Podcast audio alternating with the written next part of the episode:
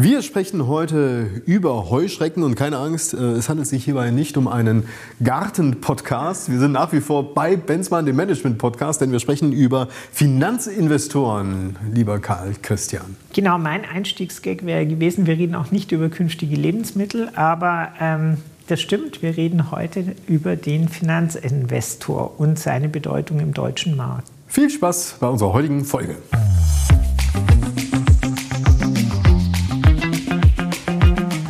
Benzmann, der Podcast. Management und Märkte im Wandel mit Rolf Benzmann und Karl Christian Bay. Und damit herzlich willkommen bei einer neuen Folge von Bei Benzmann, dem Management Podcast, bei dem es auch heute mal wieder um Geld geht und zwar wie man Geld äh, möglichst schnell und gut und effizient äh, beschaffen kann, um möglichst noch mehr daraus zu machen. Wir sprechen natürlich nach wie vor über Unternehmen und nichts anderes, lieber Karl Christian. In der letzten Folge haben wir über das Thema Startup gesprochen und wir haben festgestellt, natürlich ein Unternehmen, das an den Start gebracht wird, braucht früher oder später Geld für Wachstum, für Investitionen und das ist ja nicht nur bei Startups so, sondern das kann ja jedes Unternehmen treffen wenn es auf der Suche ist nach Geld, nach welcher ja, Logik geht es vor? Wann brauche ich denn eigentlich Geld? Ja, das sind äh, klassisch unterschiedliche Szenarien denkbar. Zuletzt bewegt uns ja in Deutschland äh, doch die Nachfolgethematik immer mehr. Lange Jahre hat man gedacht gehabt, da kommt eine Riesenwelle, jetzt allmählich kommt sie tatsächlich. Viele Unternehmen werden übergeben und die Familien finden entweder nicht den richtigen Nachfolger oder müssen sich äh, aus familieninternen Gründen aufteilen. Das führt dann da dazu, dass Private Equity, die Heuschrecken, ähm, manchmal mit am Tisch sitzt, gibt aber auch Bedarfe, die aus der Globalisierung, aus den Transformationen, sei es jetzt der digitalen oder der nachhaltigen, resultieren, die einfach dazu führen, dass ich mehr Finanzierungsquellen erschließen muss als den klassischen Bankkredit dass ich mich öffnen muss für eine Eigenkapitalbeteiligung und schon ist man im Bereich der Finanzinvestoren, wenn sich kein Stratege findet oder ich keinen an Bord haben möchte. Der Klassiker ist ja, ich will es mal sehr pauschal sagen, Karl Christian, wenn ich kein Geld brauche, kommt jeder mit Geld um die Ecke. Wenn ich Geld brauche, aus welchen Gründen auch immer, zum Beispiel auch aufgrund der Marktlage, dann tue ich mich schwer, Geld zu finden. Ist es so? Das stimmt, wobei wir, wenn wir auf, den, auf die, diesen Bereich der, der Sondersituationen blicken, also all das, was wir unter Distressed MA betrachten, also wo Unternehmen aus Krisen, aus Schieflagen heraus Kapitalbedarf haben, ist ein sehr spezifischer weiterer Fall, den ich gerade eben gar nicht aufgezählt hatte, bei dem, wie gesagt, in dem Fall, äh, im Regelfall der klassische Bankkredit nicht mehr funktioniert, sondern eine Eigenkapital- Notwendigkeit aufgrund der äh, Situation des Unternehmens notwendig wird. Und auch dort gibt es Private Equity Häuser, die ganz speziell auf diese Restrukturierungsfälle und Sanierungsfälle spezialisiert sind. So, und auch hier müssen wir mal wieder äh, Klarheit schaffen. Wenn wir über das Investment von einem Finanzinvestor sprechen, dann reden wir nicht darüber, dass ein Finanzinstitut bei genau. dir einsteigt, richtig. Genau, richtig. Der, fin der Finanzinvestor trennt sich vom Kreditinstitut oder Finanzinstitut davon, dass er eben bereit ist, unter bestimmten Rahmenbedingungen ein Eigenkapitalinvestment zu machen. Das, man muss auch da ein bisschen vorsichtig sein. Das ist häufig nicht nur ein reines Eigenkapitalinvestment, sondern hat heutzutage eine ganze Reihe von unterschiedlichen Bausteinen. Aber letztendlich ist er bereit, in ein unternehmerisches Risiko zu gehen. Und warum macht er das? Weil er im Regelfall, sei es jetzt durch Turnaround oder durch äh, Wertsteigerungssituationen in einem gesunden Unternehmen, sich eine Wertsteigerung seines Anteils erwartet, die er dann in einem Exit-Szenario, also durch Veräußerung seiner Geschäftsanteile, realisieren kann. Mhm. Dann lass uns doch mal ganz beispielhaft über einen solchen Fall sprechen, wie das Ganze ja. läuft. Ich bin jetzt ein Unternehmen, das äh, aus welchen Gründen auch immer Geld benötigt. Wie mache ich mich denn jetzt auf die Suche nach einem Finanzinvestor? Ich will jetzt nicht über das äh, Geldinstitut gehen oder die Hausbank. Ich will es auch nicht aus meiner eigenen Tasche bezahlen. Und ich sage mal, meine Mitgesellschafter unter Umständen sind auch schon, äh, naja, vielleicht am, am Grenz, an, an der Grenze dessen, was sie bereit sind zu investieren. Also ich muss das Geld irgendwo beschaffen, gerne von Finanzinvestoren. Wie gehe ich jetzt vor? Ja, da gibt es einen eigenen Markt. Das sind die Corporate Finance M&A Advisor, die tatsächlich entsprechende Unternehmensanfragen mit den Interessenten, die eben, wie gesagt, äh, im Oberbegriff Finanzinvestoren sind, weil dieser Begriff auch sehr schillernd ist, den müssen wir vielleicht auch noch mal etwas, äh, etwas näher betrachten, ähm, und die diesen Match dann schlussendlich herbeiführen zwischen äh, Angebot, also sprich Unternehmen, die Finanzierungsbedarf haben, und Nachfrage, also den Finanzinvestoren. Im Prinzip sowas wie eine Partnervermittlung, nur genau, eben halt genau, für, genau. nur für Unternehmen. Tinder für und, Unternehmen. Ja, und Finanzinvestoren, du hattest gesagt, wir müssen noch ein bisschen Klarheit schaffen, was jetzt eigentlich ein Finanzinvestor ist, dann tust Genau, Finanzinvestor ist der Oberbegriff, ganz klar. Unter Finanzinvestoren fallen die äh, vorerwähnten und im Teaser ja angesprochenen Heuschrecken, wie äh, Herr Müntefering die Private Equity Fonds beschrieben hat. Da fallen aber auch Hedgefonds drunter, da fallen aber auch die bei uns in Deutschland ja sehr positiv beleumundeten Family Offices drunter, die also tatsächlich Familienvermögen, was der Name ja schon sagt, äh, verwalten und insofern Gelder anlegen. Und da fallen dann in Teilen auch institutionelle Anleger darunter, die, ähm, sei es jetzt als Anleger, äh, als Anlage Vehikel von Versicherungen, von Pensionsfonds oder ähnlichem Gelder anlegen. Mhm. Wie läuft denn das jetzt dann ganz genau in der Praxis ab? Ich habe jetzt ein Unternehmen, das äh, ist jetzt beispielsweise eine GmbH und da hole ich mir jetzt einen Finanzinvestor rein. Was heißt denn das jetzt genau? Beteiligt sich dann der Fonds oder das Family Office in Gänze oder läuft das, was ich auch schon gehört habe, eigentlich über eine andere Unternehmung, die extra dafür gegründet wird, dass die sich wiederum bei mir beteiligt und so weiter und so fort. Was ist dort das richtige Konstrukt und das übliche Konstrukt? Ja, also im Regelfall gibt es keine Direktbeteiligung, zumindest nicht bei Private Equity oder Hedgefonds. Im Regelfall sind da äh, gewisse Akquisitionsvehikelgesellschaften dazwischen geschaltet, in denen dieses Investment verwaltet wird, die auch als Erwerber auftreten. Ähm, das hängt ein bisschen mit den Fondsregularien zusammen. Die Fonds sind im Regelfall keine deutschen Fonds, sondern äh, strukturiert im ausländischen Recht.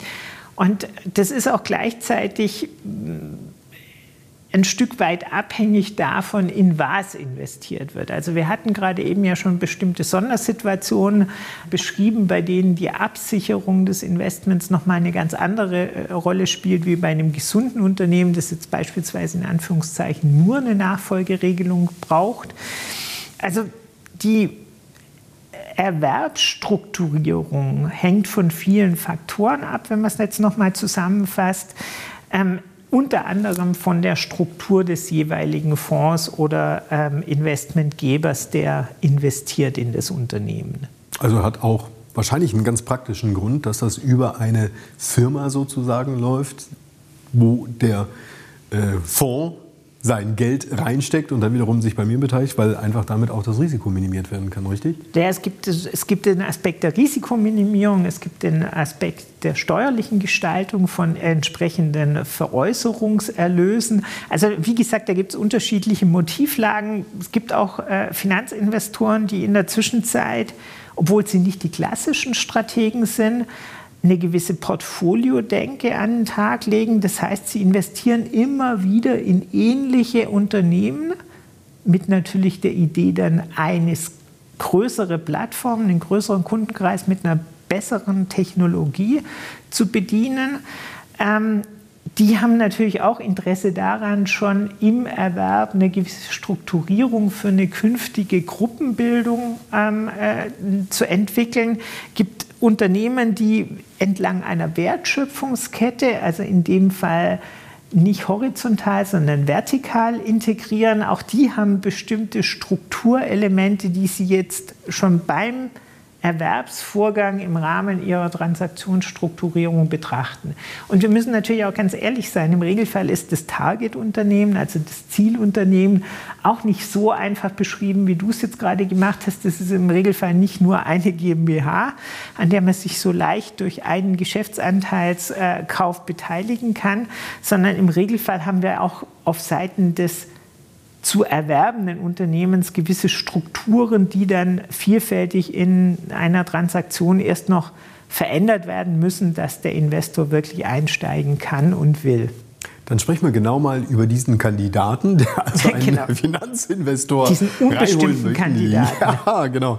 Äh, mal ganz hart gefragt: Welche größten Fehler hast du denn bereits auf der Seite dieser Kandidaten gesehen, wenn sie Finanzinvestoren reinholen. Es ist ja nicht so, dass äh, die Finanzinvestoren vielleicht immer, naja, mit einem offenen Blatt spielen oder tun sie es doch? Ich weiß es nicht. Also da, wir beraten sowohl Investoren und da nicht nur Private Equity, sondern äh, Family Offices und andere Investoren als auch Unternehmen, die sich tatsächlich für Investitionen geöffnet haben. Insofern kenne ich beide Seiten aus der erlebten und, äh, und erarbeiteten Praxis ganz gut.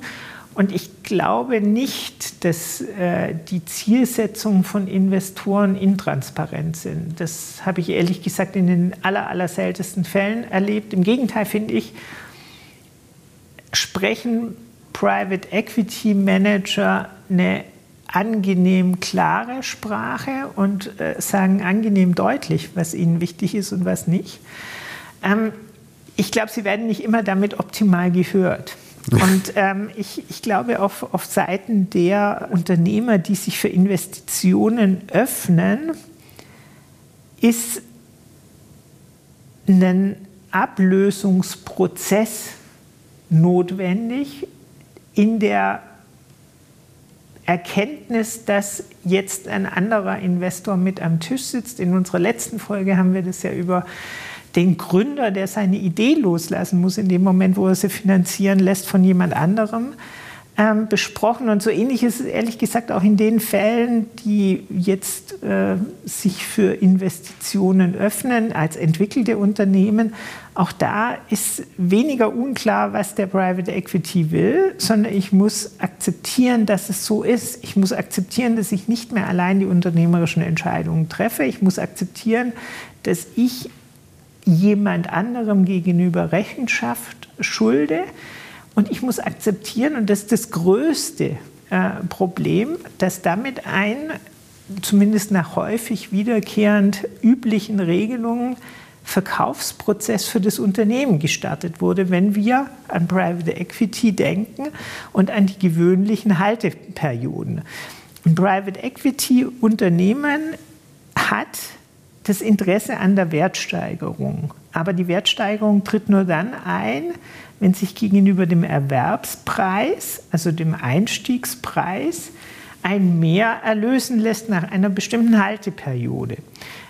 Das muss klar sein, wenn ich mich mit Private Equity an den Tisch setze. Und dass in dem Moment, wo das Private Equity Unternehmen seinen Anteil verkaufen möchte, vielfältig juristische Konstellationen in den Erwerbs- und Beteiligungsverträgen dazu führen, dass ich mitveräußern muss, das ist ehrlich gesagt normal. Dass ich das alles durchdringe in der Konsequenz, auch in der Ernsthaftigkeit, ist vielleicht in unserer ähm, Unternehmerkultur nicht so weit verbreitet. Und deshalb blicken wir ja immer in Deutschland so gerne auf die Family Offices als alternative Investoren, weil deren Interesse ist im Unterschied zu den Private Equities ja eine lange Halteperiode. Die investieren ja nachhaltig, die äh, machen ein Investment tendenziell aus Portfolio-Gesichtspunkten zur Risikostreuung, vielleicht auch mal zur ja, Bildung von bestimmten Wert, äh, Wertstrukturen innerhalb ihrer Portfoliostrukturen, aber im Regelfall nicht zur Veräußerung. Du hast es hart ausgesprochen, aber du warst ehrlich. Und äh, klar vor allen Dingen auch, es geht eben nicht darum, klar, das wünscht sich jeder, dass man da möglichst jemanden an der Hand hat, der einen mit Geld unterstützt und mit Rat und auch drin bleibt, sondern ich möchte es nochmal wiederholen. Du hast gesagt, es geht darum, dass man mit dem Hereinholen eines Finanzinvestors dem Verkauf des Unternehmens zugestimmt hat. Richtig, man begibt sich auf eine Reise. Und diese Reise entscheidet man nicht mehr, äh, nicht mehr komplett allein. Und in meiner Praxis sind die Fälle der Distressed MA, also wo, wo Unternehmen in, in Schwierigkeiten sind, sich dann Kapitalia besorgen äh, durch Private Equity, das Private Equity mit Rat und Tat den Turnaround schafft und damit den originären Geschäftsanteil auch des vormaligen Alleingesellschafters wieder werthaltig macht oder der Alleingesellschafter wieder werthaltig macht, sind natürlich recht einfache Fälle. Da versteht im Regelfall der vorherige Gesellschafter, dass es nicht mehr anders geht. Da gibt es, wie gesagt, keinen Bankkredit mehr, der einspringt. Da gibt es äh, im Regelfall auch keine eigenen Mittel mehr oder keine eigene Bereitschaft mehr. Und da ist die Resthoffnung in diesem Szenario zu gewinnen, wenn das Private Equity House gewinnt oder der Hedgefonds gewinnt. Schwieriger sind die Fälle, bei denen man aus der reinen Nachfolgethematik sich auf einen Weg beginnt, bei dem man dann später merkt, eigentlich wollen wir gar nicht verkaufen. Und dann in einer Konstellation festsitzt, wo die Interessenlagen zwischen Private Equity und Familienstamm auseinanderlaufen oder Altgesellschafterstamm auseinanderlaufen. Also das Problem, das du hier beschreibst mit der Nachfolge, liegt ähm, einfach darin, dass ich keinen Nachfolger gefunden habe, außer eben einen Finanzinvestor. Ja, oder, oder das, wie gesagt, die, die Fälle sind häufig nicht ganz so eindeutig, wie man sie sich wünschen würde, jetzt um sie sozusagen akademisch zu betrachten. Vielfältig liegt es schon auch daran, dass aus der Familie der richtige Impuls, sei es jetzt für die Geschäftsführung oder für strukturelle Herausforderungen wie Transformation oder Globalisierungsstrategien einfach nicht mehr da ist. Und dass man tatsächlich sich in einem zunehmend kompetitiven Umfeld dann auch versucht, so ein bisschen anzulehnen. Nur, wie gesagt, die große Herausforderung oder die große, der große Realitätsschock ist halt, wenn ich feststelle, das Anlehnen führt zu viel mehr, als ich je gedacht hätte. So, und der Finanzinvestor, der steigt ein mit einer Wette sozusagen, die ihm in drei bis sieben Jahren, also quasi bis zu seinem Exit, das ist, glaube ich, so ein Zeitraum, genau. den man äh, nennen darf, ähm, eine, eine ordentliche Rendite erwirtschaftet. Wenn wir jetzt von einer ordentlichen Rendite sprechen, über was sprechen wir jetzt? Wir sprechen jetzt nicht mehr äh, über einstellige Prozentbeträge in drei bis sieben Jahren, sondern verrat uns doch mal, wie könnte denn dann beispielsweise für einen Finanzinvestor das ein wirklich attraktives Investment rein sein? Über wie viel Prozent sprechen wir denn dann? Also wir reden sicher von, sicher von mehr als einer normalen, äh, normalen Rendite. Die wird aber in der Praxis tatsächlich recht clever über verschiedene Maßnahmen sichergestellt. Also im Regelfall geht das Private Equity nicht nur mit äh, Geld äh, ins Eigenkapital, das bedeutet ja, im Regelfall löst es mal die Anteile des Altgesellschafters ab. Das ist Geld, was dem Altgesellschafter zugutekommt. Dann gibt es im Regelfall eine, eine Agio-Aufgeldregelung, weil ja das Unternehmen selbst auch eine Finanzausstattung braucht, die im Regelfall der Finanzinvestor dann zur Verfügung stellt. Und das trägt er entweder über Eigenkapital ähnliche Instrumente oder schlimmstenfalls über Fremdfinanzierung. Auch das ist ein, ist ein Thema, bei dem manche äh, Private Equity Häuser hohe Fremdverschuldung in die Unternehmen reinlegen. Das kann durchaus attraktiv sein, kann auch durchaus gut gehen, ist aber auch meist ein, ein, Thema, bei dem es in der Kultur schnell hakt. Und dann bekommen die Private Equity Häuser und die Fonds ja eine Vergütung für ihr Management. Also mhm. es, es, fließt schon während der Halteperiode Geld wieder zurück, sei es jetzt über die Fremdfinanzierung, sei es über die Managementvergütung, sodass der eigentliche Unterschied zwischen Erwerbspreis und Veräußerungspreis bei einem Weiterverkauf nicht der einzige Cashflow beim Private Equity Fonds ist, den die realisieren.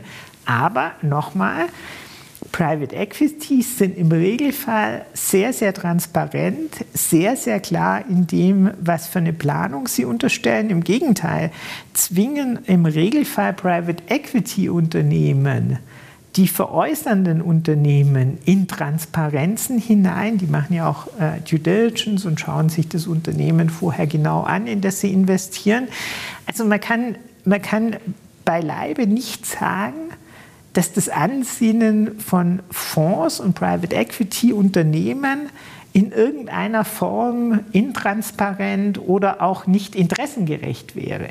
Umgekehrt muss man an der einen oder anderen Stelle natürlich schon fragen, passt Private Equity zu einem bestimmten Unternehmen, zu dessen Gesellschaften und zu der spezifischen Kultur des Unternehmens? Eine Nachfrage zum Thema Due Diligence.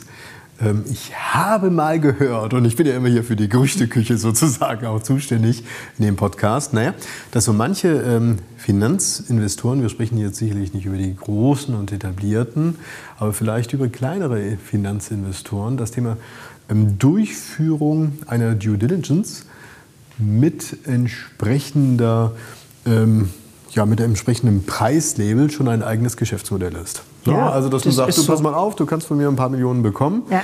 Aber ob das überhaupt ja. wirklich in die Tüte kommt, muss ich mir ganz genau anschauen. Wir machen jetzt mal so eine Art äh, Betriebsprüfung und die kostet jetzt halt mal 50.000 Euro. Her damit. Ja. Das ist das gibt, so? Ja, also das hatte ich auch schon tatsächlich äh, erlebt, dass praktisch die Interessensbekundung äh, bereits kostenpflichtig ist. Was? Das scheint mir jetzt nicht ganz der glücklichste Weg zu sein, um Vertrauen zu entwickeln. Und ähm, ja, aber, aber gleichwohl muss man sich schon auch wieder im, im, äh, im Bemühen um Fairness darüber im Klaren sein, dass die Private Equity Unternehmen ja die ganzen Vorlaufkosten einer möglichen Transaktion tragen während gleichzeitig zu dem Zeitpunkt die Altgesellschafter ja die Entscheidung dann treffen. Also es bedeutet, wenn die jetzt einen Köcher mit fünf möglichen Interessenten verwalten, dann haben vier dieser möglichen Interessenten nichts anderes als ähm, Kosten gehabt während dieser Transaktionsanbahnungsphase. Und von daher habe ich gerade in den Auktionsverfahren schon durchaus Verständnis dafür, dass man sagt, ich möchte dann äh, gegebenenfalls für Teilaspekte entschädigt werden, die ähm, ich mit hohem Aufwand eingegangen bin und wo ich mich nicht von lösen konnte. Ich würde gerne von dir mal ein bisschen mehr über besagte Heuschrecke erfahren. Ja? Also es ist ja ein Bild, das wir alle haben von Heuschrecken, ja. die, über den, die über das Feld schwirren, alles abnagen, ausspucken und danach ist es kaputt. Ähm, du zeichnest jetzt hier gerade ein bisschen anderes Bild auch von Finanzinvestoren, ein, sag ich mal, sehr seriöses Bild auch dieser Finanzinvestoren und auch ihrer Instrumente und Werkzeuge. Frag mir doch mal, gerade wenn wir darüber sprechen, wen ich mir da ins Boot hole. Es geht eben nicht nur darum, sozusagen den, gelten, den dicken Geldsack auf meine Seite zu ziehen, sondern es geht ja vor allen Dingen auch darum, dass ich mir äh, einen Werkzeugkasten in mein Unternehmen hole von äh, Strukturen, von Prozessen, aber letztendlich auch von Personen, die mir dabei helfen können und sollen, das Unternehmen so profitabel zu machen, profitabler als ich es vielleicht selbst hingekriegt hätte. Ja, da muss ich deshalb ein bisschen schmunzeln, weil ich, ich kenne den einen oder anderen Fall, wo genau an der Stelle dann auch wieder enttäuschte Erwartungen waren. Aha. Also ich glaube, man muss, äh, wie, wie leider äh, häufig in unserem Podcast, äh, vorsichtig sein, aus Einzelfällen eine, eine grundlegende Struktur zu erkennen. Wünschenswert wäre der Fall, den du schilderst, dass ich tatsächlich nicht nur das benötigte Kapital bekomme, sondern idealerweise Know-how und idealerweise sogar noch Verbindungen add-on, die mein Unternehmen weiterbringen. Gibt in der Praxis eine ganze Reihe von Fonds, die an der einen oder anderen Stelle in, diesen, in, diesem, in dieser Dreifaltigkeit schon durchaus Schwierigkeiten haben. Entweder haben sie zu wenig Portfolio-Manager oder zu wenig Know-how für die Aufgabe. Das ist im Regelfall bei den Restrukturierungs-, sanierungsnahen äh, Private Equity Fonds weniger ein Phänomen, weil die ja genau wissen, worauf sie sich einlassen. Also die haben ja ein höheres Risikoprofil, Unternehmen. Ähm, dort, wo der Turnaround nicht notwendig ist, ist die Betreuungsintensität teilweise äh, verbesserungsfähig aus Sicht der äh, Unternehmen selbst. Also sie profitieren einen Tick weniger davon. Da spielt dann die Kapitalausstattung eher eine gewisse Rolle. Ich glaube aber, das ist nur gut, wenn sich der Gesellschafter, also der Altgesellschafter, darüber im Klaren ist, was er wirklich sucht und das entsprechend adressiert. Auch da scheint mir nicht immer die erforderliche Klarheit in den entscheidungserheblichen Gründen für eine Transaktion gegeben zu sein. Weil wenn ich am Ende des Tages zwar Kapitalbeteiligung gesucht habe, aber eigentlich ein, ein Management Attention gebraucht hätte, dann habe ich schlicht die, die, falsche Suche losgetreten. Ja. Lass uns äh, abschließend über zwei Szenarien sprechen äh, hinsichtlich des äh, Finanzinvestors und seiner Erwartung. Äh, dass nach drei bis sieben Jahren halt ein Geschäft raus wird. Das eine Szenario ist, es hat geklappt. Das andere Szenario ist, es hat halt nicht geklappt. Also sprechen wir mal kurz über das Szenario, es hat geklappt. Das Unternehmen, in welchem sich der Finanzinvestor beteiligt hat, hat sich so entsprechend entwickelt, wie er sich das auch vorgestellt hat. Was passiert jetzt ganz konkret? Die Vereinbarungen, die man am Anfang geschlossen hat, die werden jetzt einfach eingelöst. Fertig aus. Genau, genau. Aber ich, ich sehe ehrlich gesagt, wenn ich deine Frage etwas weiter interpretieren darf, im Moment ein Problem auf uns zukommen, weil wir haben sehr, sehr hohe Einstiegspreise im Moment für Unternehmensbeteiligung schon in den letzten Jahren gehabt. Also sprich, die Tickets, die da gezogen wurden, waren ziemlich hoch. Und ähnlich wie bei den Immobilienpreisen haben wir hier eine gewisse Blase geschaffen. Das heißt, ich muss ja jemanden finden, der diese Unternehmensanteile ja. zu einem höheren Preis kauft. Je mehr wir tatsächlich die klassischen Kapitalanlagemöglichkeiten nicht mehr haben, desto mehr Geld ist Richtung Unternehmensbeteiligung geflossen, hat diesen zusätzlichen Schub Richtung Erhöhung der Kaufpreise und damit der Transaktionsvolumina Getrieben ist aber natürlich für den Moment, dass sich andere Kapitalanlagemöglichkeiten bieten oder insgesamt äh, das, das frei verfügbare Kapital äh, zur Anlage sich verringert, schnell auch eine Überhitzung, die dazu führt, dass das Private Equity diesen Exit nicht erreichen kann. Ja, und dann? dann müssen sie tatsächlich kreativ werden, müssen aus ihren Portfoliounternehmen, und die Tendenz ist ja spürbar, müssen aus ihren Portfoliounternehmen tatsächlich mehr Strukturmaßnahmen entwickeln. Also müssen beispielsweise Unternehmen ähnlicher Branche zusammenlegen, damit sie einen größeren Skaleneffekt haben, müssen äh, in der, in der Wertschöpfungskette integrieren oder was auch immer. Also sind tatsächlich noch mal zu weiteren Maßnahmen gezwungen innerhalb ihrer Portfolien, um tatsächlich Werte zu heben. Weil ich sehe es nicht als unendlich an, dass Wertsteigerungen bei gleicher Substanz denkbar sind. Dann lass uns noch über den zweiten Fall sprechen, den du wahrscheinlich teilweise auch mit deiner Antwort aus dem ersten Fall abdecken ja. kannst. Also für den Fall, dass äh, ein Finanzinvestor jetzt in ein Unternehmen äh, investiert hat, welches sich jetzt eben auf den Exit hin nicht so entwickelt hat, ja. wie es äh, sich hätte entwickeln sollen, werden wahrscheinlich wieder ähnliche Szenarien gezogen, die du gerade aufgeführt hast. Oder ähm, was ist dann ja, am Ende der Weisheit letzter Schluss? Druck zuerst steigt mal der Druck. Also ich, Dann erzähl mir mal was während, über Druck. Wie wird der aufgebaut? Während der Halteperiode wird der Druck auf das, auf das Management schon noch mal spürbar erhöht, um die Ziele zu erreichen. Wie macht man der Druck? Druck erzähl, erzähl mal, wie macht man Druck? Ja, das geht dann in der Praxis schon ganz gut. Also äh, es gibt ja, gibt ja tatsächlich Zielvorgaben für das Management. Das Management überlebt nicht zwangsläufig solche Phasen, insbesondere ein, ein familienfremdes oder altgesellschafterfremdes Management wird dann gegebenenfalls auch nochmal ausgetauscht. Das passiert durchaus. Ähm, Auch die variablen Anteile natürlich, die sind Genau, unter Umständen richtig. auch weg. Dann, dann gibt es nochmal Druck ja auf, auf, die, auf die ganzen Anspruchsgruppen rund um das Unternehmen. Also da gibt es ja Mitarbeiter, da gibt es Lieferanten. Also im Regelfall steigt da an verschiedener Stelle, äh, Stellen im Unternehmen schon nochmal der, der, die Druckposition. Jetzt gehen wir aber trotzdem davon aus, der Druck, der wurde aufgebaut, aber es hat am Ende halt doch nichts geholfen, weil man kann ja auch sagen, weil sich möglicherweise der Markt verändert hat, weil sich die gesamtwirtschaftliche Lage verändert hat. Es kommt eine Pandemie um die Ecke und so weiter und so fort. Das kann ja durchaus sein. Was passiert denn dann jetzt? Ich habe jetzt einen Exit beispielsweise nach einer bestimmten Zeit vereinbart und es ist jetzt nicht die Rendite erfolgt, die ich mir gewünscht habe. Kann, steigt ihr dann einfach so wieder aus und sagt, na gut, jetzt habe ich halt ein paar Millionchen kaputt gemacht, kannst aber kannst meine Anteile auch noch haben, sind halt nichts mehr wert. Also gibt, gibt äh, tatsächlich in der Praxis da unterschiedliche äh, Lösungsmodelle, gibt äh, tatsächlich Fallgruppen, in denen sich Private Equity zurückgezogen hat und Anteile wieder zurückgegeben hat. Ähm, gibt Fälle, in denen äh, Private Equity die Halteperioden auch länger ähm, begreift und nochmal einen strategischen Move macht, sofern es von den Fondsregularien überhaupt möglich ist und tatsächlich nochmal kreativ wird.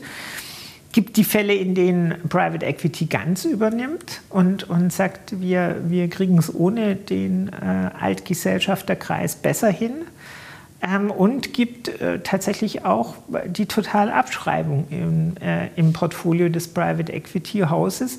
Das ja, und wir hatten das letzte Mal bei den Startups und den Venture Capital Gebern, die wie gesagt ähnliche Strukturen haben, was die Refinanzierung angeht, ähm, auch natürlich einen, einen Portfolio-Gedanken. Das heißt, nicht jedes Investment muss zwangsläufig auch funktionieren. Andere haben entsprechende Erträge schon erwirtschaftet, sodass im Mix ähm, da der eine oder andere Verlust auch grundsätzlich mit abgedeckt ist. Die Quote ist bei weitem nicht so krass wie bei den Frühphasen der Finanzierung. Dafür sind die Investments aber natürlich auch deutlich höher. Also der Streuverlust und, und die, die, die Wachstumspotenziale gegenüber der ersten Phase sind auch etwas geringer. Also von daher, da gibt es durchaus eine, eine Risikostreuung für das Private Equity House und ein Private Equity House ist tatsächlich in dieser Phase trotz des Drucks, den sie machen können auf der Basis ihrer Beteiligungsverträge, natürlich weiterhin auch einzufangen über eine gemeinsame Strategie. Ich muss nur verstehen, wie sie ticken und ich muss verstehen, welche Ziele sie erreichen müssen. Also auch da ist aus meiner langjährigen Erfahrung das größte Problem, wenn, wenn der Gesprächsfaden beginnt äh, zu zerreißen oder bröselig zu werden und äh, man nicht mehr äh, zwischen Altgesellschaftern, Management und, und Private Equity transparent ist, was die eigenen Ziele und Vorstellungen angeht. Wenn man das ist, hat man mehr Chancen, sie auch zusammenzubringen. Ja, wenn das nicht mal ein wunderbarer Schlusssatz ist. Dafür bin ich bekannt. Ja. Nein, aber du hast es sehr schön, finde ich, jetzt da auf den Punkt gebracht. Äh, falls bei euch noch die ein oder andere Frage aufschlagen sollte, die wir jetzt hier in dieser Folge unseres Podcasts in den vergangenen rund 30 Minuten nicht behandelt haben, dann schreibt uns bitte unter den Kommentaren. Die Fragen, die nehmen wir gerne auf und behandeln die in einer separaten Folge. Oder wir schreiben euch einfach zurück. Teufelssache. Das kriegen wir tatsächlich auch hin. Also von daher, wir freuen uns sehr über jegliches Feedback, was ihr uns schickt. Auch gerne Themenvorschläge für Gerne. weitere Folgen, die wir hier bei, bei Benzmann, dem Management Podcast, diskutieren sollen. Das war es soweit an dieser Stelle. Kai Christian, der übliche Ausblick auf die nächste Folge. Über was sprechen wir denn beim nächsten Mal? Ich denke, wir werden uns äh, das nächste Mal mit einer bestimmten Branche beschäftigen, um äh, tatsächlich den Fokus, nachdem wir jetzt das C-Level und die Finanzierungssituation besprochen haben, blicken wir branchenspezifisch auf die Geschäftsmodelle und auf die entsprechenden Kunden. So, und da haben wir uns jede Menge vorgenommen. Also genau. seid gespannt. Bis zum nächsten Mal. Alles Gute. Ciao. Ciao. Das war bei Benzmann, der Podcast. Management und Märkte im Wandel mit Rolf Benzmann und Karl Christian Bay. Bis zum nächsten Mal.